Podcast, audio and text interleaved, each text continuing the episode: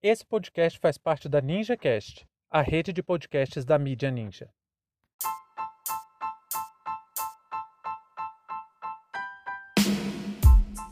O novo cangaço como problema histórico. Sejam bem-vindos e bem-vindas ao seu plantão informativo com análise e opiniões a partir de uma perspectiva histórica. Eu sou Arnaldo de Castro, em conjunto com Brenda Salzman, e hoje é dia 19 de abril de 2022.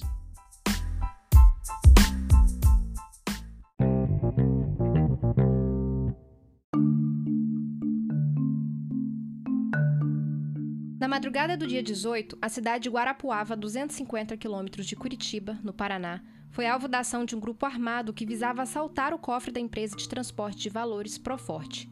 Apesar de não ter atingido o objetivo, os criminosos impuseram um clima de terror à cidade e a contenção da ação deixou dois policiais feridos. Essa modalidade criminosa se intensificou nos últimos anos, aperfeiçoou suas técnicas, táticas, armamentos e expandiu sua atuação por todo o território nacional. Em geral, pequenas cidades sofrem ataques de grupos entre 15 e 30 pessoas, fortemente armados e usam todo o espaço da cidade para desenvolver suas ações, atacando os batalhões de polícia, impedindo a circulação pelas principais vias e até mesmo usando a população como escudo humano. Essa modalidade de assaltos tem sido chamada de novo cangaço em referência ao banditismo brasileiro comum nas regiões Norte e Nordeste, ocorrido entre o final do século XIX e as primeiras décadas do século XX.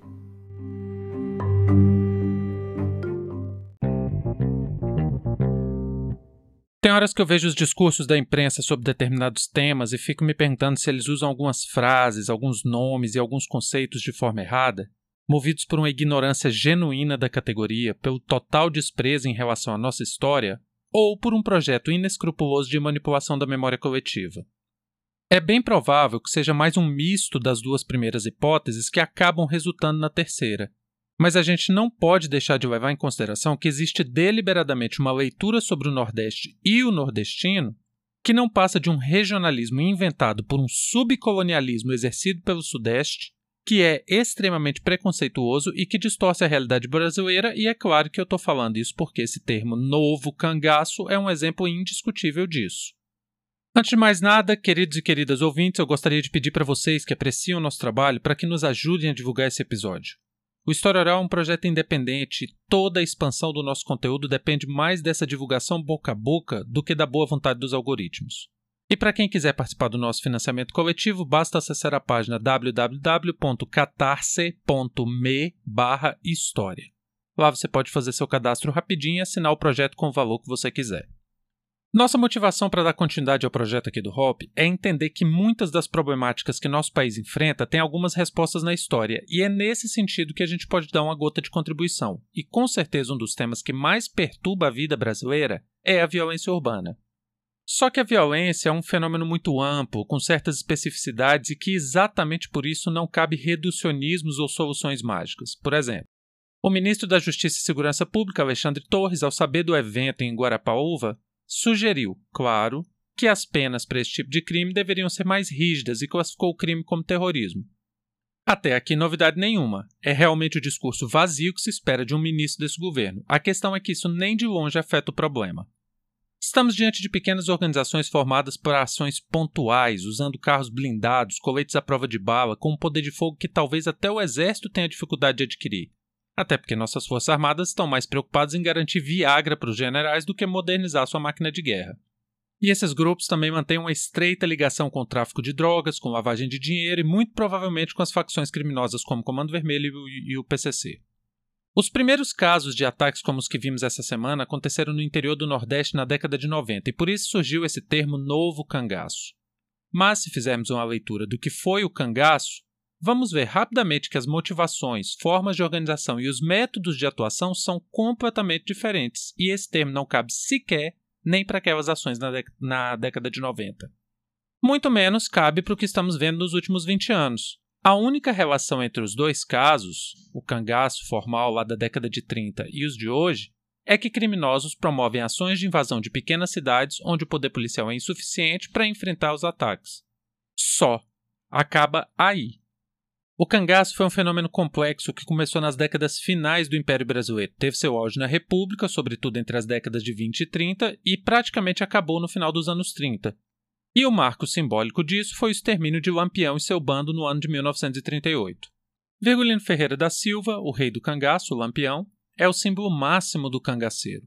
Ao longo do tempo, as leituras sobre o Lampião, e logo sobre o cangaço como um todo, criaram duas narrativas paralelas. De um lado, o bandido, assassino, feroz, bestial, de outro, uma espécie de Robin Hood brasileiro, um herói construído no imaginário popular por ser aquele que se levantou contra a opressão do Estado e dos coronéis. Obviamente, as duas leituras são bastante equivocadas. Lampião e seu bando, assim como outros grupos de cangaceiros, foram criminosos que se valeram de crimes muitas vezes cruéis para atingir seus objetivos, como sequestros, torturas, assassinatos e estupros. Por outro lado, eram grupos que tinham motivações sociais ligadas a opressões sofridas naquele tempo principalmente pela violência que era exercida pelos coronéis e seus jagunços para dominar o poder político local. A miséria era regra no sertão e a ausência do Estado, somada ao poder dos grandes latifundiários através da violência, despertou a indignação em diversas pessoas que formavam pequenas milícias armadas para se vingar, roubar e saquear. Aí, ignorando toda a historicidade do complexo evento do cangaço, a mídia brasileira trata a profissionalização do crime como novo cangaço. Veja bem, esse modelo de atuação de grupos criminosos está muito mais ligado a uma modernização do assalto a banco do que a um banditismo social. Nos últimos tempos, as técnicas de combate a assalto a bancos, com toda a tecnologia, câmeras de segurança, comunicação mais eficiente e rápido deslocamento das forças de segurança, acabou levando criminosos a entenderem que um assalto a um banco, para ser executado, é necessário que aquela cidade se torne um palco de guerra. Isso não tem nenhuma questão social envolvida a não ser a busca por lucros através de assaltos. E o que é pior na manutenção desse termo novo cangaço é que os próprios criminosos têm uma terminologia específica para se referir a esse tipo de ação.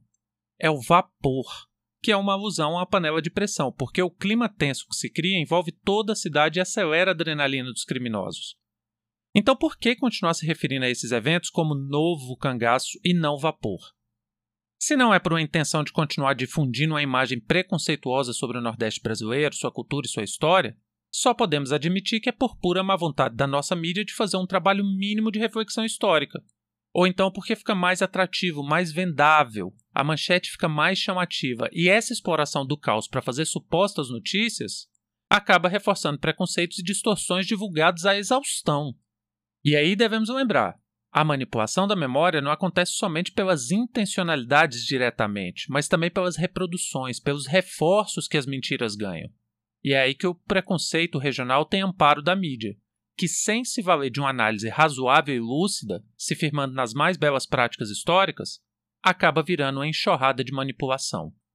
Fim de papo. O História Podcast é uma produção independente e conta com seu apoio para dar continuidade às nossas atividades. Muito obrigado a você por prestigiar nosso trabalho e até a próxima.